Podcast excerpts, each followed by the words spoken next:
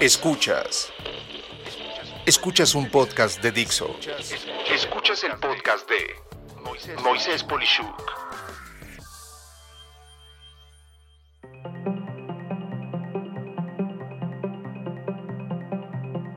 Puntos clave del empresario COVID adaptado.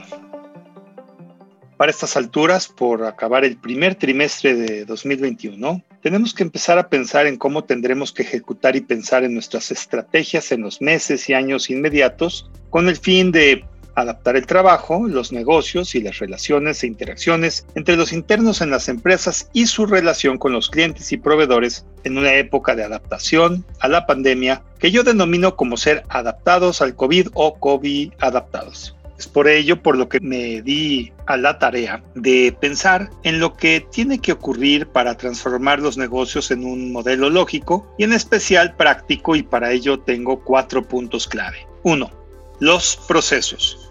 Absolutamente todas las empresas de todos los giros deben de modificar, eliminar y en su caso crear procesos nuevos. Afirmo esto por el simple hecho de considerar que poco a poco las personas en algunos casos regresarán a su trabajo, en tanto que otros grupos de internos trabajarán para siempre fuera de la oficina. Los procesos deben de considerar el ser seguros, tanto en el manejo de la información que muchas personas manipulan desde sus casas, hasta los mecanismos de control que garanticen que todo suceda en tiempo y forma. Para ello, es clave que se tenga el dominio exacto de dónde está la información, cuándo y quién puede manipularla, y en especial, si aún existen procesos manuales, estos por razones de higiene, costo y precisión deberán de siempre estar en formato digital. Tener que pasar de un papel datos a un sistema debe de ser una rarísima excepción.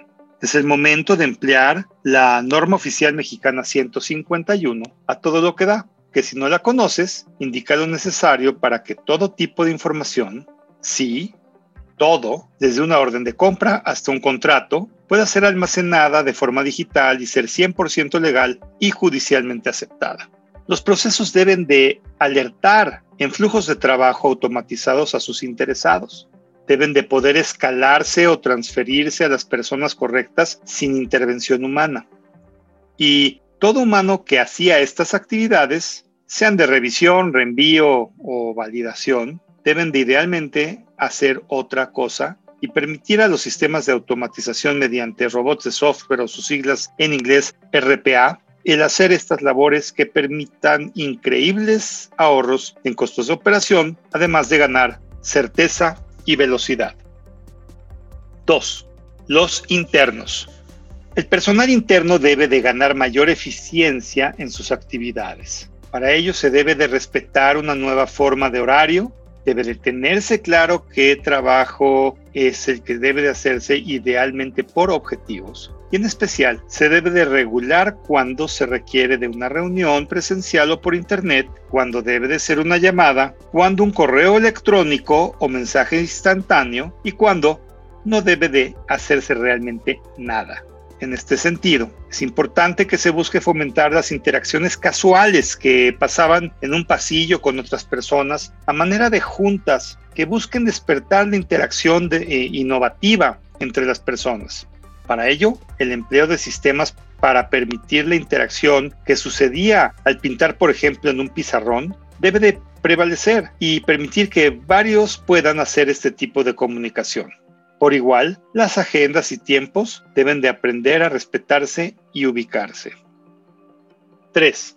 La interacción con clientes y proveedores. Aquí es donde el área de oportunidad es enorme. Es curioso cómo se tiende a maltratar al proveedor y ser sumiso ante el cliente. De hecho, escribí del amargo tema del maltrato al proveedor el 17 de octubre de 2016 y de cuándo debes de dejar de tener una relación con un cliente el 24 de noviembre de 2020, ambos en mi blog, y tendrás la liga de ambos episodios en la descripción de este mismo podcast. Es claro que la relación con los clientes y proveedores ahora más que nunca debe de ser excelente con ambos, pues sin ellos nuestro negocio simplemente no existe. Hoy más que nunca, los procesos deben de permitir el autoservicio en ambos casos. la predictibilidad y en especial la certeza en todo, desde lo que se va a recibir como lo que se debe de pagar. Muy en especial las preferencias de los clientes, los contactos y acuerdos con los proveedores para que todos, en todo momento, puedan saber el estado de lo que se está viendo y su historia, sin pretextos ni excusas. De allí que sistemas para atender la relación con los clientes, el manejo de imprevistos de forma automatizada, portales para clientes y proveedores y fácil acceso a personas para responder cualquier tema en un lapso muy corto, que va de segundos a unos cuantos minutos, es lo que va a permitir ganarse la confianza del mercado y en general de todo el ecosistema de negocios con el que se interactúa. 4. La tecnología que soportará todo lo anterior. Finalmente, es la tecnología lo que va a soportar las operaciones que he comentado anteriormente.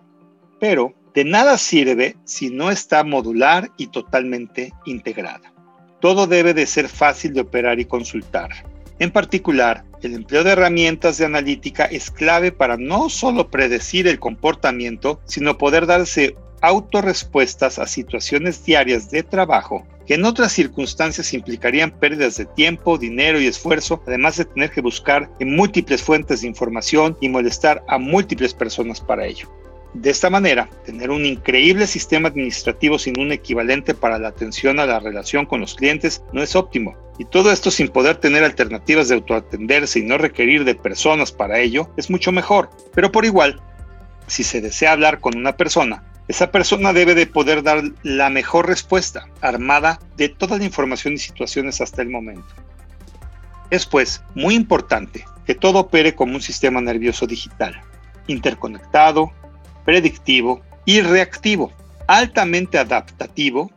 Todo esto es imposible sin pensar, por ejemplo, en servicios operados desde Internet, conocidos comúnmente como servicios en la nube, donde una simple conexión a Internet es la llave de acceso a todo. Mi conclusión es clave. Los que rápidamente respondan a estos puntos ganarán incluso nuevos clientes. Los que no tendrán cada vez menos mercado y sus costos de operación pueden llegar a ser equivalentes al precio de venta de sus competidores. Y en ese momento no habrá nada que hacer. Morirán irremediablemente. No esperemos pues a que esto suceda. Hagamos que las cosas pasen y rápido, siendo así una empresa y liderazgo totalmente COVID adaptados. Soy Moisés Polishuk y agradezco que me hayas escuchado. Hasta la próxima.